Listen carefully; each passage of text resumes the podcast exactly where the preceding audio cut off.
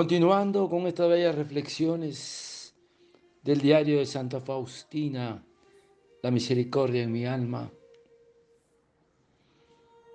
Hoy el Señor me visitó y me dijo, hija mía,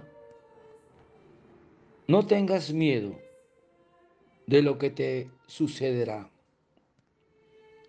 No te daré por encima de tus fuerzas.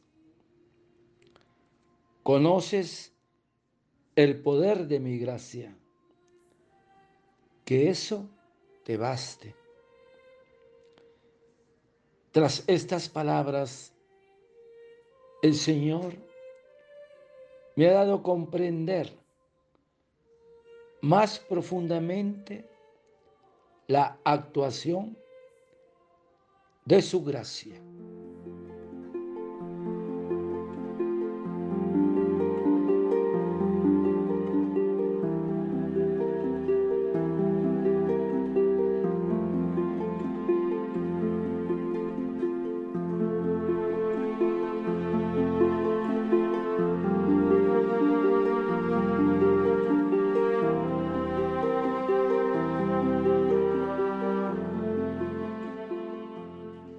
Hoy el Señor me visitó y me dijo, hija mía, no tengas miedo de lo que te sucederá. No te daré por encima de tus fuerzas. Conoces el poder de mi gracia. Por eso que eso te baste. Hermanos, la gracia es una efusión de la bondad divina.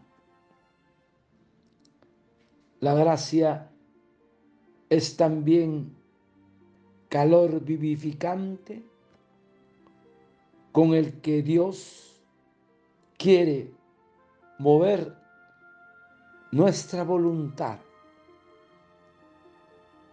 inclinándole suavemente a lo que nos pide. Por eso, hermanos, la gracia es también aquella acción con la que el Espíritu Santo se renueva y continúa en nosotros la vida de Jesucristo. Qué hermoso. El rocío de vuestra alma es la gracia, la cual, cuando es abundante, es como una lluvia que inunda y fertiliza el alma. Porque el cultivo de vuestra alma consiste, por consiguiente, en la vida de recogimiento. Ahora, cuando más se sube en dignidad, tanto más se pierde en vida interior y en fuerzas divinas, porque todos vienen a quitarnos algo. Por eso es necesario orar más, hacer más oración, porque los santos trabajaban de día y oraban de noche. En resumen, el poder de la virtud de la gracia radica en la vida interior. Cuando no se tiene esta, tampoco se tiene virtud, a no ser que Dios obre para vosotros un milagro. Y la pregunta, ¿por qué ejerce el amor de Jesús tanta influencia sobre el corazón del hombre? Primero, porque obra conforme a la naturaleza y a la gracia del corazón humano. El corazón del hombre se rinde a los atractivos del amor, mucho antes que a los dictámenes de la razón. Por lo tanto, el amor de Jesús ejerce un influjo poderosísimo sobre el hombre,